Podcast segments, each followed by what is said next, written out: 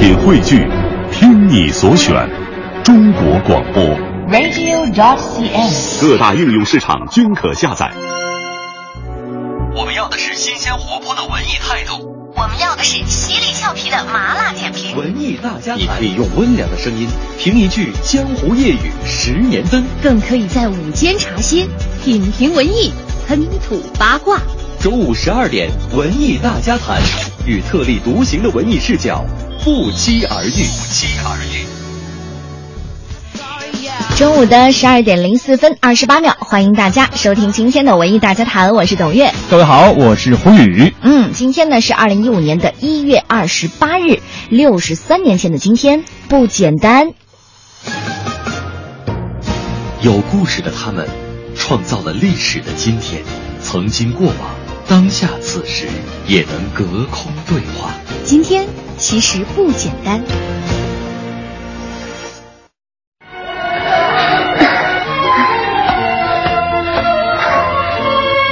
受伤了？我的皮包。六十三年前的今天，一九五二年一月二十七号，三浦友和出生在日本山梨县岩山市。他的出现为日本影坛创造了斐然的成绩，六十八部电影，一百三十一部电视剧，而这些作品却影响了几代人。不过，他和山口百惠的爱情却更为传奇。一九七四年五月，刚刚十五岁的山口百惠还只是一个初入演艺圈的小女生。一次食品广告的拍摄机会，让他第一次见到了面容俊朗的三浦友和。山口百惠曾这样形容当时的感觉：她穿着蓝色的运动装，根本就是一个来公园锻炼的运动员。也是在这一年的九月，三浦友和在一万五千人中脱颖而出，和山口百惠合作出演川端康成的《伊豆的舞女》，这是两人第一次合作电影，也是山口百惠的影视成名作。第二年，他们又一起演了《潮骚》，成为演艺圈的黄金搭档。片中有一个两人浑身被淋湿的镜头，拍完后，他们几乎同时把擦身的毛巾递给对方。而在一般情况下，递毛巾这种事情都是由演员身边的工作人员去做的。不久后，三浦友和在新歌中这样唱道：“从发尖到脚尖，一切都是我的。孩提时代的小小伤疤，你的一切都合我意。”当时敏感的媒体马上感觉出这是三浦友和唱给山口百惠的歌，因为他的眼睛下方就有一个小小的伤疤。赋予戏剧性的是，成为情侣的三浦友和与山口百惠却几乎失去了搭档的机会。电影公司请来另一位男演员扮演百惠的恋人，他们这一决定遭到了广大影迷的反对。大约有两千多人来信或来电表示，有和与百惠是理想搭档，不要拆散他们。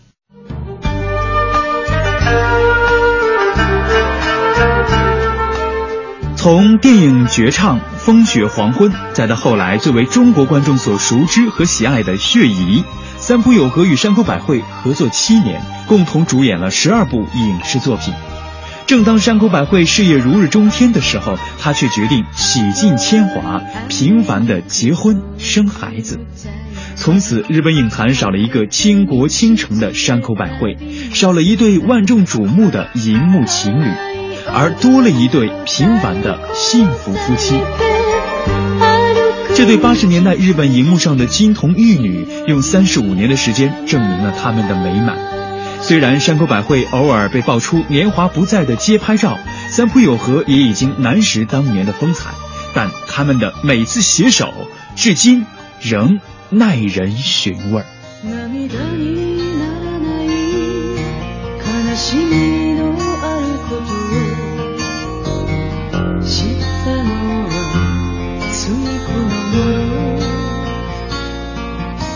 形にならない。幸せがなぜかしら。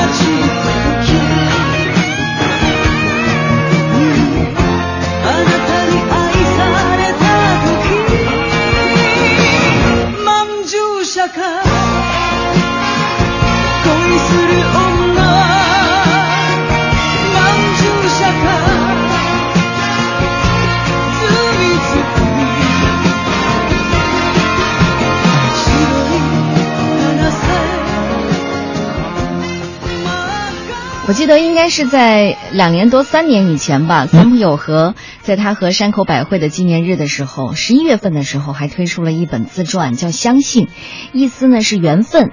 他们是一对从来不吵架的夫妻。嗯哼，当年啊，这个三浦友和向山口百惠求婚以后呢，山口百惠可以说是婚后也是辞掉了工作来照顾家庭。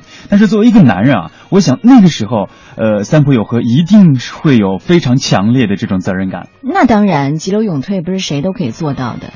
他们夫妻俩呢，婚后还定下了三个誓约。发誓一生都要遵守。第一呢，是从五十一岁开始戒烟；第二呢，是生活不能耍滑头；第三呢，是不能出轨。嗯，我也听说过，三浦友和在结婚这个十周年的时候呢，送给山口百惠一对情侣表。嗯，结婚二十周年和三十周年的时候呢，他们礼物是新的结婚戒指。现在呢，重新开始，你知道吧？对，呃，现在呢，他们说，呃，他们的生活也是非常的幸福。像长子三浦佑太郎成为了音乐人，对，小儿子三浦贵大呢是人气演员，孩子们也都已经独立了。现在夫妻俩可以说，呃，过着这种离休的生活，喜欢旅行和看电影。嗯，说到这个夫妻和睦的秘诀，我记得当时那个三浦友和还说哈，只能说我们很合得来。我很幸运的找到了最适合我的女子，相遇结婚，而且一起幸福的生活了三十年。哎，你知道吗？叫一声老婆很容易，真的。嗯。但是叫一声老太婆 却需要一生的时间。确实是，嗯哪怕已经变成了老头老太婆，依然不能影响他们在我们心目中的偶像地位。嗯，或者说是我们父辈心目当中的偶像地位。今天呢，我们的话题就是咱爸咱妈当年也追过星吗？哎，他们的偶像是谁呢？嗯，欢迎大家，嗯，加入我们文艺大家谈的队伍哈。对，大家可以在微信上公众平台搜索“文艺大家谈”五个字，添加以后呢，以文字的形式和我们互动就可以了。嗯，今天已经有几位朋友过来了。疯子说，嗯、我爸妈很喜欢成龙啊，记得小时候经常看的都是成龙的电影，因为他们喜欢，所以我就一直跟着看下来了。嗯哼，你知道成龙大哥今年六十岁了？呃，是的。哎呀，好吧，也是影响了很多的人。来，丑丑说了，我就是那个年代追星的人。嗯，呃、好，费翔的《冬天里的一把火》火把我这个上初一的少女的心烧得火热。当然，我还记得《冬天里的一把火》的时候，好像哦，那是故乡的云啊，故乡的云。你知道当时是一个 NTV 是一个俯拍的，你知道吗？嗯。对，当时就是天呐，谁的腿可以这么长？现在的长腿欧巴真的不能跟当年的费翔相比。嗯哼，然后呢，丑丑还说了一看到费翔我就心跳，就差写情书了。直到他从美国百老汇回来重返歌坛，我跟自己说啊，岁月真是一把杀猪刀，他不是原来的他了，你还是原来的你吗？是啊，我当然是我现在的我，好吧。今天的话题，咱爸咱妈当年也追过星嘛？他们的偶像是谁？嗯，同时呢，也要继续我们今天的招募活动哈。嗯、文艺大家谈呢，二月五号以前，我们要招募五位唱歌唱的还不赖的，至少这个应该比我好的 这些朋友，然后我们会联系你来录制一份大礼。年前的大礼，嗯，这就是我们本次呃文艺之声联合阿里公益天天正能量共同主办的“我给爸妈唱支歌”关爱父母的大型新春公益活动。所以呢，我们会在今天的这几天的节目中吧，来抽取五位听众。只要你发送你的手机号加上我们的话题“我给爸妈唱支歌”这几个字，对，嗯、发到我们的微信公众平台“文艺大家谈上”文艺大家谈上来就可以了。嗯，好吧，抓紧时间。那在今天的节目互动当中呢，也为大家准备了以下的奖品：民族文化宫大剧院在二月十三号、十四号由北京演艺集团出品，北京金演文化传媒有限责任公司制制呃呃制呃制作的美妙的和谐，呃，这是《玫瑰之夜》的演唱会。我们会在今天的节目当中送出四张演出票，同时呢，还有国家话剧院故事型导演十年磨一剑的《暴风雪》。呃，在今天的节目中呢，我们依然会送出十张话剧票。嗯，接下来进入我们今天的主编点头条，环球人物杂志的总编助理张冕女士。有态度，有温度，主编点头条。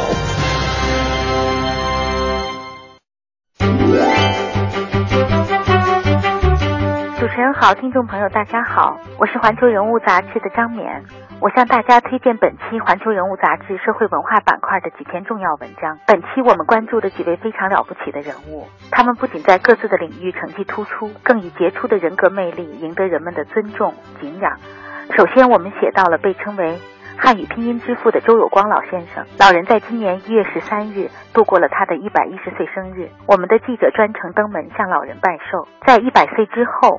老人已经出版了《十倍集》《朝闻道集》等多部著作，为社会带来新的思想之光。用学者秦晖的话说，他比我们很多人都要年轻。现在的一些年轻人身上有一种木乃伊的味道，年龄还是壮龄，但思想已经行将就木。但周有光先生的语言越来越让人感到他是一个热血青年。一九零六年，周有光出生在江苏常州。大学时，他学了经济，后来却成了汉语拼音之父。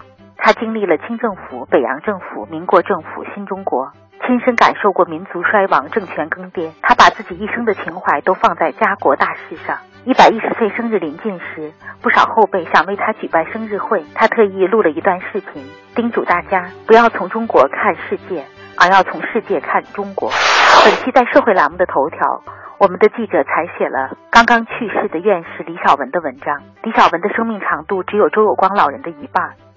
但那种一箪食一瓢饮的清贫生活，为国为民的担当精神，急公好义的古道热肠，漠视礼法洒脱不羁的性格，他们是一脉相承的。而这就是中国知识分子身上的道统。我们的记者采访了李小文院士远在美国的老师，还有他的朋友、学生，他们讲述了这位老顽童院士的点滴生活，感人至深。近期网络视频上最火的节目之一就是《奇葩说》。他的主持人马东也出现在本期《环球人物》杂志上。马东对《奇葩说》的定义是这样的：在今天这个时代，人最大的价值是与众不同，而《奇葩说》就是去框定和寻找那些与众不同的人。他们或经历不同，或感受不同，或天赋不同，总之他们有力量让自己不同，在人群中能被人很快识别出来。《奇葩说》追求的不是出格，而是破格。另外，今年奥斯卡的得奖大热门影片。少年时代的导演林克莱特，则是要推荐的另一篇文章。作为一位为一部电影耗费十二年时光的导演，林克莱特的特点是始终远离美国的主流电影工业体系，在电影中和时间较劲儿，一步步展示了人在成长过程中的感悟和思考，感动了全球的观众。如果读者们在看完这期《环球人物》杂志的几篇文章后，能够相信一个人因为执着、认真。不苟且，不随波逐流，是完全可以在精神上达到一个很高的层次，能够让自己看到一个更自由、更丰满的世界。那我们的效果就达到了。谢谢主持人，谢谢听众朋友。谢谢谢谢张敏老师为我们展示了这样一个声音杂志哈，《环球人物》杂志的最新的一期呃经典和精华版。接下来马上进入我们今天的十二点娱乐播报。最新鲜的文娱资讯，最时尚的热点追踪，引爆娱乐味蕾，揭秘娱乐世界。十二点娱乐播报，根本停不下来，根本停不下来。十二点娱乐播报，我们今天关注的头条当然就是越来越近的央视羊年春晚了。嗯哼，央视羊年春晚的语言类节目呢，近日是举行了终审。蔡明啊、潘长江团队、郭冬临、林刘涛团队、冯巩团队等十五个节目亮相了，其中超过十个节目是通过了终审，将入围春晚的彩排。嗯，很多春晚面孔呢，都承载了大家挥之不去的过年记忆。比如说这个冯巩老师，嗯，你看冯巩老师特低调哈，但尽管这样，到二零一五年春晚走过三十三个年头，如果顺利通过联排的话，冯巩老师可能就会实现连上春晚三十年的夙愿。嗯。此外呢，还有包括这个蔡明、潘长江、郭冬临这些春晚老将，也都会带节目参加终审。前年不知道你还记得那档节目吗？就是蔡明和潘长江搭档的《想跳就跳》。想跳就跳啊！嗯，我觉得比去年的要好。嗯，他每一年我觉得都是。这么一个装扮，好吧，疯疯癫癫的老太婆，好吧。今年呢，这次呃，蔡明老蔡明老师呢是和潘长江继续搭档小品，仍然是由编剧树焕来操刀。另外一位春晚的老将郭冬临呢，将换了新搭档，和第一次参加春晚的刘涛合作。哎，刘涛演这个古装扮相还是挺漂亮的。对，这也是今年的一个比较热点的一个文艺圈的人物。对，如果说按这个春晚的程序哈，通过终审的节目呢，还要进行即将开始的。五次带观众的大连排，那这个过程当中呢，会继续去考察，有可能是因为现场效果不是太好啊，或是这个总时长太长啊，等等等等原因，再遭淘汰。所以说，最后能够站到春晚舞台上的，不是说节目有多精彩，而是心理素质有多硬啊！对呀，一次又一次，这得刷多少次？嗯，好吧，接下来我们继续关注这个春晚，但是说的不是这个央视春晚了，说的是湖南春晚。哎，今年，嗯。今年湖南卫视春晚主题定为这个在一起喜羊羊。这一主题呢，除了和春节团圆的精神一脉相承之外呢，当然也有不少的各路明星大咖带来了一些精彩的节目。根据这个最新的消息呢，今年的芒果春晚呢，将会有情侣、朋友、家人等多种的形式组合，共同的来诠释在一起的主题。呃，节目组的工作人员还透露说，歌神张学友呢，有望和《雪狼湖》中的搭档《我是歌手》中有亮眼表现的陈洁仪现身晚会。嗯，另外呢，作为这个娱乐圈最近婚讯不断嘛，这这又结婚了，那个那个又离婚了。但是作为这个湖南卫视首播的《步步惊心》当中走出来的情侣吴奇隆和刘诗诗上春晚的呼声是很大的。导演组呢就说已经邀请两个人了，但是两人会不会到现场，还是给大家卖卖关子。嗯哼，不过我想说哈，这个张学友好像基本上是四大天王当中唯一缺席过央视春晚的，为什么没有向他发出邀请函呢？这一直是一个疑问哈。哎，改天咱们去打听打听。啊，把他请过来啊。我们继续来关注另一个春晚的热门人物吧，嗯苗阜。呃，近日呢，各大卫视都在为着自家的春晚忙活。去年因为语言类节目《满腹经纶》走红的苗阜王声，已经成为了各地方卫视争抢的香饽饽。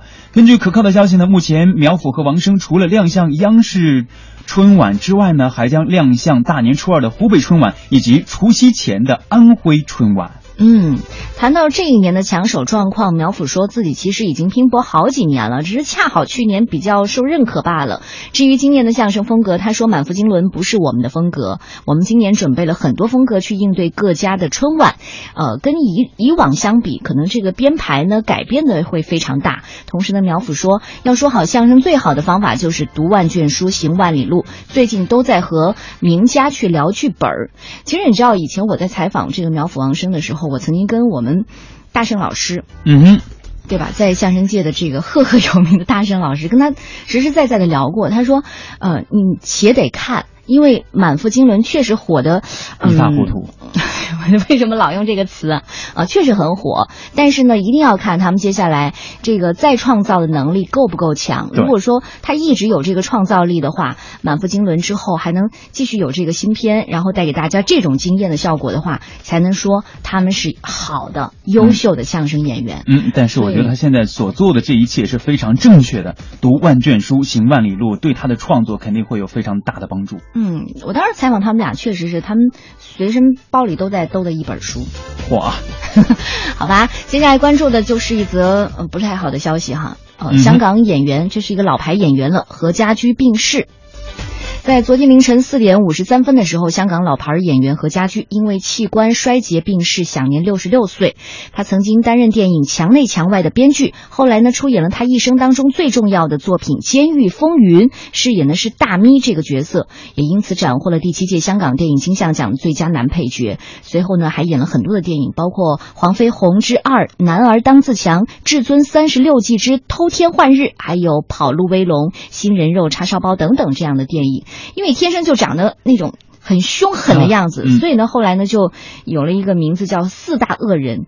当年的圈中的四大恶人，除了他之外，还有陈奎安、黄光亮，还有李兆基。嗯哼，何家驹老师啊，近年已经很少拍香港电影了。最后一部演出的港产片呢是萧定一投资的《一遇一世界》。巧合的是呢，何家驹在该片中也是饰演这个大咪一角，虽然只是客串，但也算是为何家驹在影坛上画下了一个完整的句号。嗯他的荧幕旅程可以说真的是始于监狱，终于监狱。嗯何家驹的生前很多的娱乐圈也是人缘非人缘非常好的，还曾做过周润发的经纪人。得知他离世的消息消息后呢，周润发也说了，在这个影武者公司的年代呢，和他是非常已经熟的了，认识他有三十几年了，但有十几年没有见过了。他的为人很好，很有才华，真的很可惜。接下来就得说一说这个在互联网上持续在 炒作的一个电视剧哈，《何以笙箫默》。江苏卫视的《何以笙箫默》呢，在昨天晚上是全剧收官了，但是讨论的热潮呢，还是一浪高过一浪。所以这么多年一直跟林志颖还有呃等等 郭德纲并驾齐驱的演艺圈著名四十不惑的这些呃明星来说哈，钟汉良是一直在刷自己的存在感了。不仅是频频出现在各大网站的娱乐版首页头条、热门搜索、艺人指数都是独占鳌头的，并且呢，因为四十岁确实看不出来啊，嗯哼，毛孔很小。又是毛孔。好吧，不管怎么样，现在呢已经成为一个现象级的男神了。嗯，随着这个受众年的低龄化，对男性的审美也是在悄悄的发生了变化。硬汉呢不再是唯一了，反倒是这种文质彬彬的、清新秀气的长相更能博得关注和喜爱。钟汉良虽然不再年轻了，好在他有一张永远长不老的脸，加上一大批群众基础广泛的网络小说排队被翻拍，也有了属于他的一片天呐。嗯，我想说啊，如果说现在电视剧呢是得大妈者得天下，我今晚一定要回去好好的问问我妈，她是怎么看钟汉良的。哎，可 可可以问，真可以问一下。你知道，其实跟每隔一段时间就有一个韩国明星在中国家喻户晓一样哈。国产男神的这个保质期现在是越来越短了。嗯，你看现在有这个钟汉良，去年有李李易峰易峰，以后可能还会出现这一类型的现象级的男神，但他们的走红可能不是偶然的，而是多方因素共同。作用的一个产物，就比如说之前有这个一剧四星啊，你这个台播那个台播，我妈换这个频道换来换去都是他，看着看着也就看眼熟了，你知道吗？啊，所以说既然是神哈，注定是要会被仰望的。男神要保鲜，需要和粉丝呢有这种若即若离的这种这种距距离对，所以在现在来说，可能真的今年我追钟汉良，去年我追李易峰，可能未来我又会追新的男神了，嗯，但是可能在我们的父辈他们那一代哈，嗯，比如说你喜欢这个山口百惠，喜欢三三浦友和的话，可能真的十三部电影，呃，那么多呃六六十八部这个电视剧，可能真的就一直追下去的。嗯什么叫偶像？偶像在你心目当中，他可以存活多少年？我其实也想问一下这个问题。好吧，别忘了我们今天的互动话题就是爸妈心目当中的这个偶像是谁？嗯，有没有好好的去聊过哈？对，大家可以在这个时候呢，加入到我们微信公众平台上来，“文艺大家谈”五个大字，然后呢，添加关注，以文字的形式和我们互动就是可以的啦。嗯，接下来呢，来关注一下今天晚上看什么。今天是周三，呃，像《霍比特人三》、还有《重返二十岁》和《博物馆奇妙夜三》都已经过了三亿的票房。像《第七子熊出没怪谈》，还有《斑马总动员》、《十万个冷笑话》，嗯、十万个冷笑话好多地方都没有了。还有这个抢劫坚果店，这些呢还有少量的排片。嗯，在戏戏剧方面呢，本周我们是比较想推荐的是已经演过很多次的《非常悬疑》，在鼓楼西剧场加演三场，而北京人艺的万尼亚舅舅和邵泽辉导演的《一九八八》，我想和这个世界谈谈，都属于褒贬不一的作品。有兴趣的朋友呢，可以去亲自体验一下。另外呢，我们在节目当中要招募观剧的是国画作品《暴风雪》，来自郭世行老师的，从二十八号开始到二月一号也会精彩上演。当然，我们在招募的同时，也是鼓励大家哈，真正喜欢戏剧的朋友还是掏钱去买票吧。在音乐剧方面嗯呢，百老汇音乐剧《一步登天》也有着很不错的口碑，是一部非常有诚意的雅俗共赏的作品，也希望大家能够有时间走进去去看一看。嗯，在展览方面，七九八艺术区的七九八创意广场的东侧，也就是您去找这个火车头那个位置。如果你是当代先锋艺术的重度爱好者的话，听到比尔维奥拉的大名，可能就要顶礼膜拜了。那作为国际公认的视觉装置艺术先驱，这位大师呢，在四十多年的艺术生涯当中，创造了很多大体量的超慢镜头的影像作品。那这个展览呢，会持续到三月二十二号，大家还有的时间哈。嗯，一定要记住我们今天的互动话题，咱爸妈的偶像是谁？大家可以在这个时候以文字的形式和我们互动。嗯，我妈的偶像是他。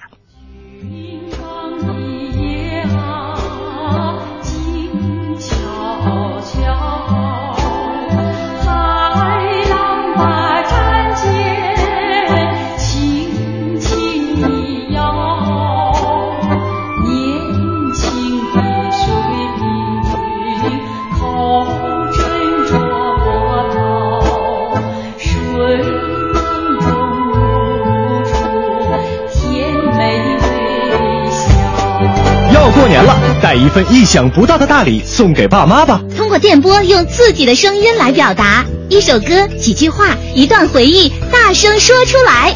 或许他们想要的仅仅是一份温暖，一种陪伴。爸妈，今天我们回来过年。中央人民广播电台文艺之声联合阿里天天正能量共同主办“我给爸妈唱支歌”关爱父母大型新春公益行动，过年啦，让我们携手一起给爸妈唱支歌。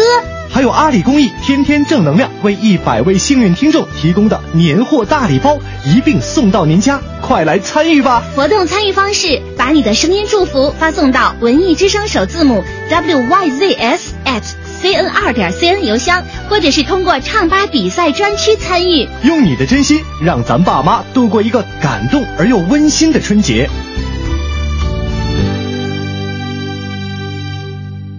中午十二点三十三分二十七秒，欢迎大家继续回来，这里是无所不谈的文艺大家谈，我是董月，我是胡宇。嗯，今天我们的话题呢，就是咱爸咱妈当年也追过星吗？他们的偶像是谁呢？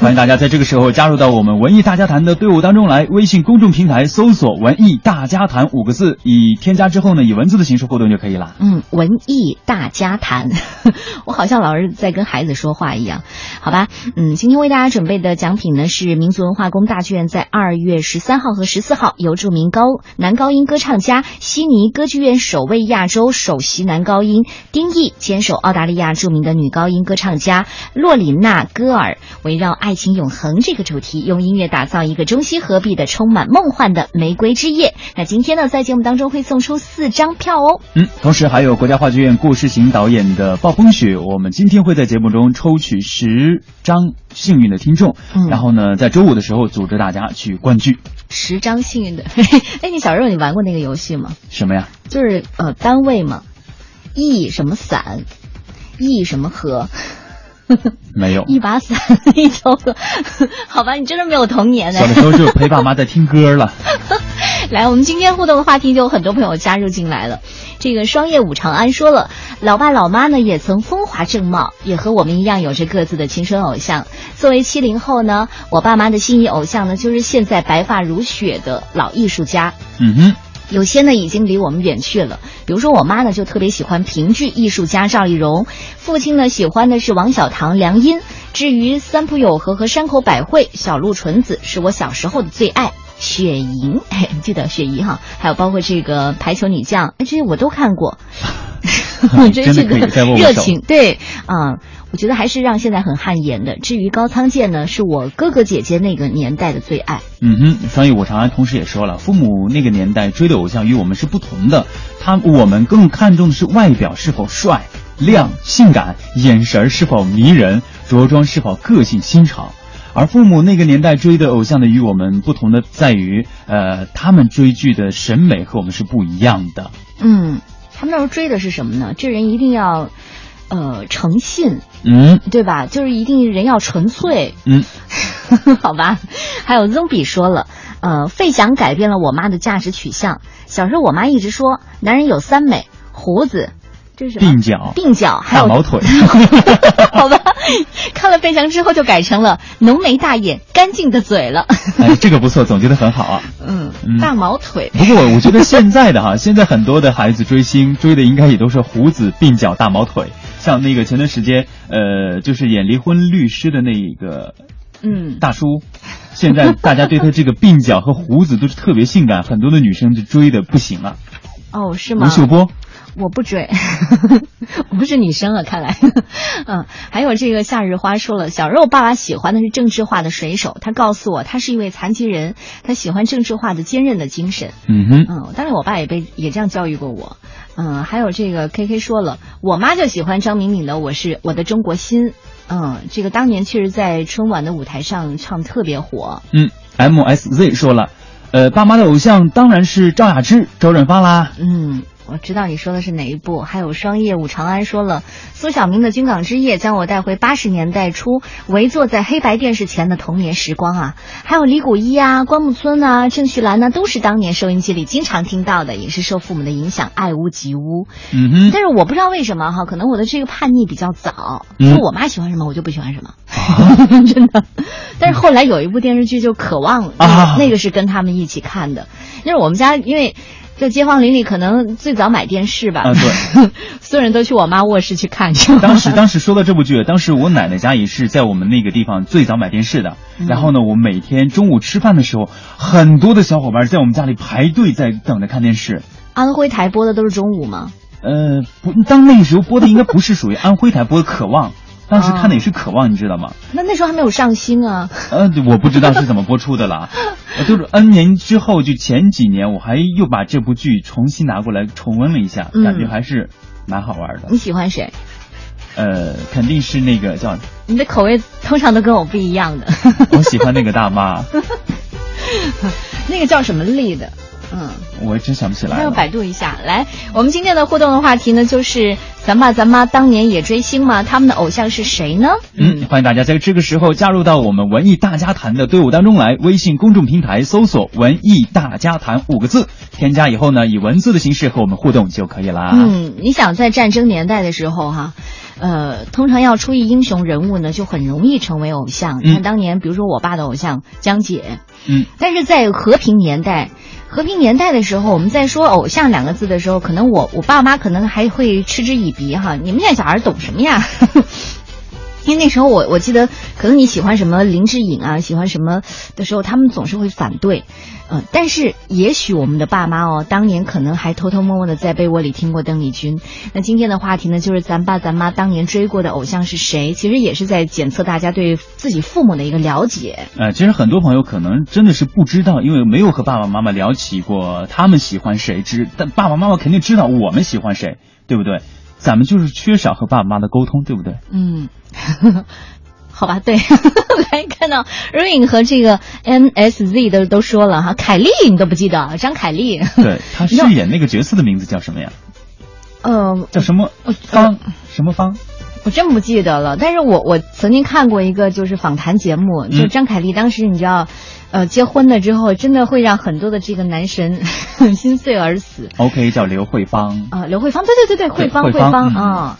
还有这个 K K 说了，没错，喜欢这个渴望，还有蓝天野，好有范儿的艺术家，现在也同样喜欢。嗯，好吧，咱爸妈的偶像是谁呢？你看，还有这位朋友说了，我也喜欢李谷一呀，小时候就听妈妈说，李谷一在春晚上曾经一个人唱九首歌，你再看看现在，九个人唱一首歌也是醉了，还是假唱。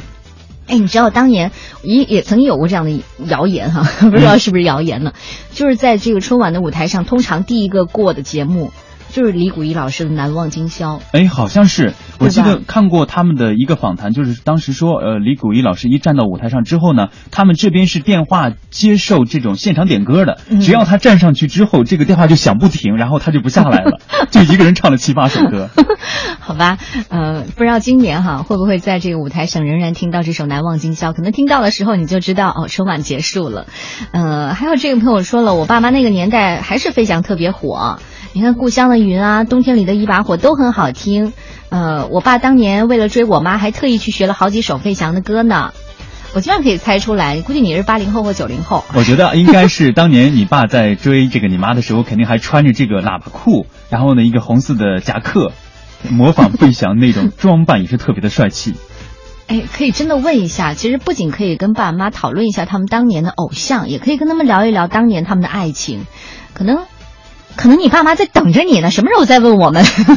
瞅瞅说了，我刚刚问我妈了，她说她没有偶像。最后呢，我说您年轻的时候觉得谁最帅呢？她脱口而出 王新刚。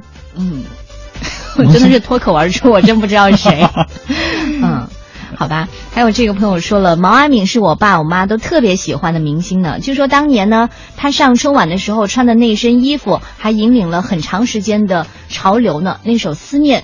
虽然说是李谷一的歌曲，但是毛阿敏演唱出了自己的风格。嗯哼，我有记得毛阿敏当年就是喜欢穿那种垫肩儿的，呃，应该是红色的西服对吧？红色的那西服嘛，对，或者就是一件毛衣。我那个毛衣我好像也有印象看到过，还还加垫肩，你知道吗？好像就是从那个时候开始，特流行。女生做衣服就喜欢在里面加垫肩，然后垫的高一点，就显得整个人很有气质，是吗？对于我这种肩本身就很宽的，怎么办呢？就是往下 削了一点，是吗？还有这个朋友说，我爸现在不追星了，除了外国歌，什么歌都听。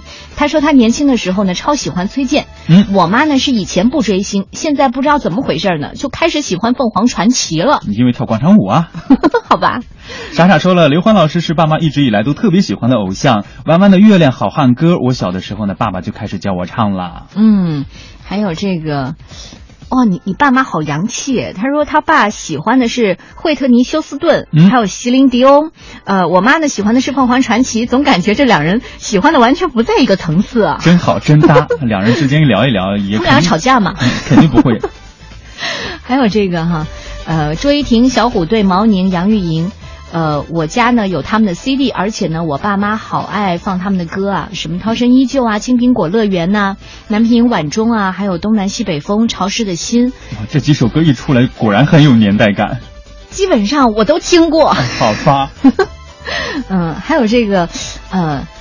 友友说了哈，从来不知道我妈的偶像是谁。自从《中国好声音》开播之后，我终于知道了，我妈的偶像呢，居然是汪峰。现在我妈手机里呢都是汪峰的歌，好潮的阿姨耶。嗯，还有一位听众也说了，他说我爸呢是齐秦绝对的忠粉，CD 磁带都有，现在车载里面呢也是这些歌，还有孟庭苇，我小时候也是经常哼唱的。你看，你看，月亮的脸偷偷在改变。嗯，你看，你看是这样唱对吧？我刚刚把这歌词读出来之后，我觉得我犯了好大的一个错误。你咽一下口水吧。进入我们今天的娱乐大法庭，请旁听人员安静。现在宣布法庭纪律：无娱乐精神者不得旁听，不得随意狂躁及进入审判区，不用鼓掌、喧哗、起哄，请自觉开启一切移动设备、微博、微信、微视。娱乐大审判允许答辩，拒绝上诉，拒不接受庭外调解。你无权保持沉默，你所讲的一切呢，都会作为呈堂证供。啊，做人呢，最重要的就是开心吗？发生这种事，大家都不想的。有请审判长、审判员入庭，全体起立。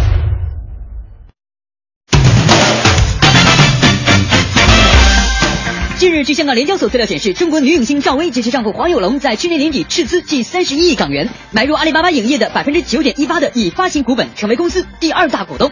今日娱乐大审判有请赵薇赵总为大家聊聊他的经商之道，敬请关注。娱乐大法庭今日有请微微。好想好想和你在一起。大家好，欢迎叫我赵导。但是今天呢，你可以叫我赵总。呃，喂，啊，赵导，赵总，你好，欢迎来到今日娱乐大法庭。今天本法官把你召集到娱乐大法庭，主要是因为你这两天又成为了各大版面的头条。你可知道啊？对，其实这两天呢，我的手机都快打爆掉了。呃，很多朋友自己都在问，你不是在拍电影吗？怎么开始去呃投资金融了？我想说，其实我一直跟影视都有呃千丝万缕的关系。当然还有一点呢，呃，我嫁了一个好老公，因为他很会理财。呃，你们可能都认识有龙，对不对？没错，其实，在去年底的时候，我们就花了三十一亿港元，然后买了阿里巴巴影业的股份。呃，现在你们看到的报道，其实已经是。我们当时做这个决定之后的几个月之后了，嗯，很高兴受到这么多人的关注。当然，因为我们在投拍的影片当中有两部影片，包括《亲爱的》，包括呃《心花怒放》，都有很好的成绩。我相信这都是一个一个强强合作的结果吧。嗯，非常谢谢大家，谢谢媒体朋友今天的捧场，谢谢你们。好，赵导，很多人都说你已经是人生的大赢家。你接受这个称号吗？其实我今天早上呢，一起床的时候，边喝咖啡还边看到一则消息，说我现在呢在商界的各种投资和入股玩的是风生水起。但是我想告诉大家哦，其实我们这个影业呢曾经亏了几亿块钱的。你们可能现在看到投拍的一些影片不错，包括我们也买入了《还珠格格》电视剧版本的改编权，还有包括《狼图腾》的改编权。但是我想，如果是你决定走入另外一个你不是太了解的行业的话，一定要沉得住气。嗯，其实对于做这件事情，我先生的功劳是最大的，当然也离不开 离不开我的名气、智慧、手腕和远见。什么叫强强联手？可能最开始大家都说你怎么嫁了一个名不见经传的人？我先生有龙，他可不是名不见经传哦，他是一个比我更有眼光的人。所以说呢，我要告诉所有的姐妹们，选男人能体现一个女人的远见和智慧，选女人呢就能体现一个男人的层次和品味。一个女人能在事业上独立成功，那是女强人。如果同时还可以把爱情家庭拽在手里，像我一样。你才是真正的赢家，所以我很接受大家这样讲我呀。哎，赵导，投拍这么多的新剧，你会不会出演一些角色呢？嗯，其实我觉得哈，我相信可能在我的一生当中呢，还是丧失了很多机会的。我就告诉你吧，其实我曾经当过歌手，当歌手那一段时间对我来说是很痛苦的。其实我知道我的歌唱的并不好听。有一个姑娘，她有。现在这个年龄呢，甚至在未来的十年，我相信都是我做演员的黄金期。如果有机会，我将来想多拍一点四十岁左右这个年龄段的故事。这样你们也可以看到我老树发新枝，不要老惦记着我《还珠格格》了。我现在是还珠奶奶。赵导，哪怕你是还珠奶奶了，我相信还有很多的小伙伴会支持你的。虽说这个娱乐圈是鱼龙混杂的，但是看看你的人缘还是很不错的嘛。我想说，其实娱乐圈也没有大家想象的这么复杂哈。怎么讲呢？就是这是一个比较比较活色生香的一个环境，然后人以群分，物以类聚。如果说你在这里呢，有大家价值观比较一致的人，是可以走到一起的。你看我身边就有很多人呐、菲菲、陈坤、韩红、小明，都是我的好朋友啊。所以也许吧，也有人说，哎，你是不是因为成名的早，然后你可能就没有看到这么多不好看的东西？嗯，也许有，但是我觉得勿忘初心吧。你看，所有的演员都喜欢说勿忘初心，对不对？没错，勿忘初心，方得始终。我相信未来的十年仍然是我赵薇最辉煌的十年，你们等着看好了。你看看，首先看那个，我我那个那个那个那个好胖好胖那个韩红哦，她也是赵薇的好朋友。你看她第一次拍那个《致我们终将逝去的青春》，韩红都去上去演配角呢，就配到你到现在为止我都没有看到她从哪里出来过，可想而知哦，只有赵薇哦。韩红才会这样去支持哦。是的呀，是的呀，在赵薇第一部电影的时候，黄晓明也是非常支持她的哦。他还说，友情不是拿来炫耀的，该出手时就要出手。十六年了，只要赵薇需要，他一定会去支持她，帮助她的。哦，你这样讲黄晓明我就知道了。我跟你讲哦，哎呀当时哦，他们一起出席一个活动，可是那天下雨了，你知道吗？黄晓明竟然给赵薇打伞，竟然就不给自不给自己的 baby 打伞。哦哟，你说。回去不知道跪了多少次搓衣板了。哎，陈坤，陈坤去哪儿了呀？怎么不来支持一下嘞？不是说他们两个已经闹掰了吗？不过可能哦，他们俩没有想象当中的这么好，当然也没有我们想象当中的这么坏喽。所以，哎呀，我觉得陈坤可能就是见不得人家好了啦。他是有一点骄傲的，但是人家赵薇又没有靠谁上位的，对不对？人家一早就结婚了，人家一早生孩子。肯定不是这样的啦！咦，你好八卦呀！好，本法官现在宣判，娱乐圈转战商场的不在少数，能不能做好就要看自己的造化了。希望微微能够继续加油，成为商场的又一传奇。呃，本法官顺带说一句啊，《还珠格格》电影版一定要是你自己来演，因为我的妈妈太喜欢你喽。好，宣判结束，散了，散了，散了。一扇天窗去看星光，翅膀正在飞扬。晚风徐徐的湖畔，水草起舞摆荡。多希望你在身旁，勇敢的燕子啊，把我的心愿告诉他，说我还站在天桥下，等着他回到我的身旁，想给他一个家，一些话，一颗真的心不假，让我的脸埋在你胸膛，牵着你许下愿望，有你的爱就有了天堂，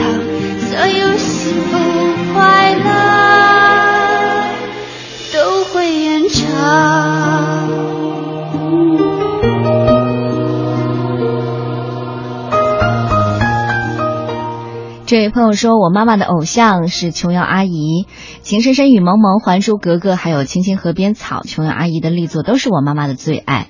还有自由桑尼说了，我老爸呢就是喜欢《乌龙山剿匪记》一类的抗战片，老妈呢则喜欢香港拍的叫什么我忘了，就是几个家族之间的情感戏。嗯。香港拍的这些家族戏一直都在演呐、每天都差不多都是这些。对他每天呢准时坐在电视机前，这个电视剧呢拍了好几集了，他一集呢都不会落。现在追，呃，追谁还真不清楚了。嗯呃，Running 也说了，王新刚王小棠是八一厂最帅和最漂亮的男女演员，这后给我们俩普及了一个知识啊。王新刚老师刚刚我也看了一下，他是在一九八二年的时候就凭借着电影《之一》获得了大众百花奖的最佳男演员。一九八二年。八二年那时候他应该已经五十岁了。对，他在出演过一些像《红色娘子军》和《李闯王》等等等等非常非常出名的这个影视剧。嗯，他说还是八一电影厂的厂长呢。好吧，嗯，我们爸妈的偶像是谁哈？可能在说到这里的时候呢，要继续呃招募我们能够参与中央人民广播电台文艺之声联合阿里公益天天正能量共同主办的“我给爸妈唱支歌”关爱父母大型新春公益活动。那被选中的这位朋友呢，呃，幸运听众呢，您可以获得是阿里公益天天正能量提供的年货大礼包。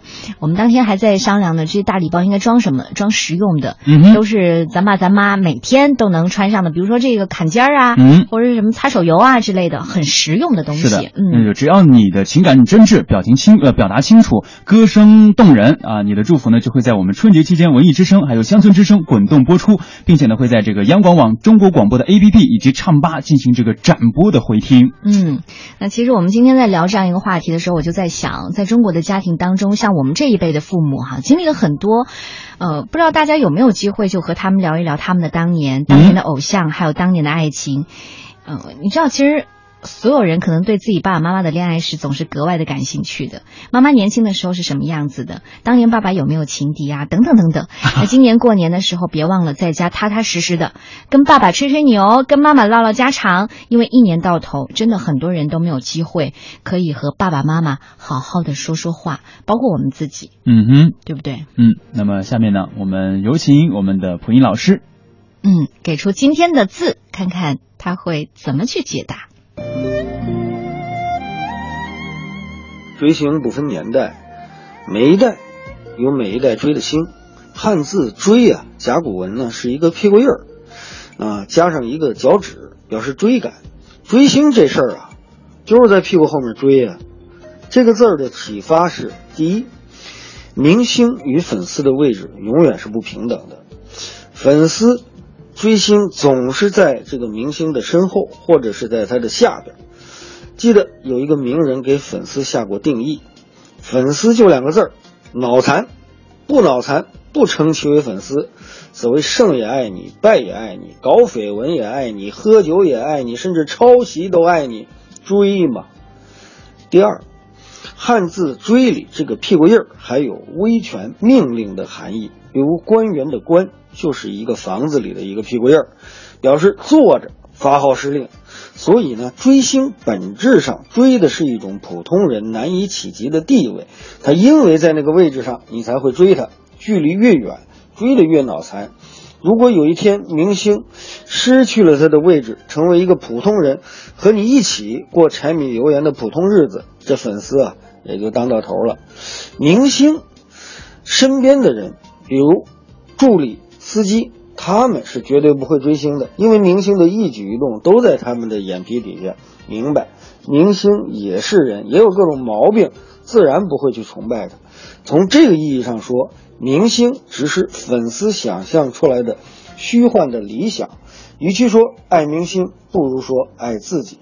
第三，汉字金文的“追”加了一个双立人儿，这个呢是道路的意思。这告诉我们呢，追要循着特定的道路，偏离了道路只会越追越远。追星也有道啊，如果追慕明星的优秀品质，发奋追赶学习，就是正道。那么追慕他的美貌，模仿他的衣着打扮，甚至恶习也学，就是追上了邪道。清代画家郑板桥崇拜明代画家徐胄，就刻过一个印章：“青藤门下走狗。”青藤是徐州的号，叫青藤老人。郑板桥愿做人家门下的走狗啊。齐白石也说过：“青藤雪个大嫡子之画，能横涂纵抹于心急服之，恨不生前三百年，或为诸君磨墨离纸。诸君不纳，于于门之外，恶而不去，亦快事也。”你看看这两位粉丝怎么样？这两可是他们后来呢都追上，甚至超过了前人，所以呢追忆有道。今日汉字追。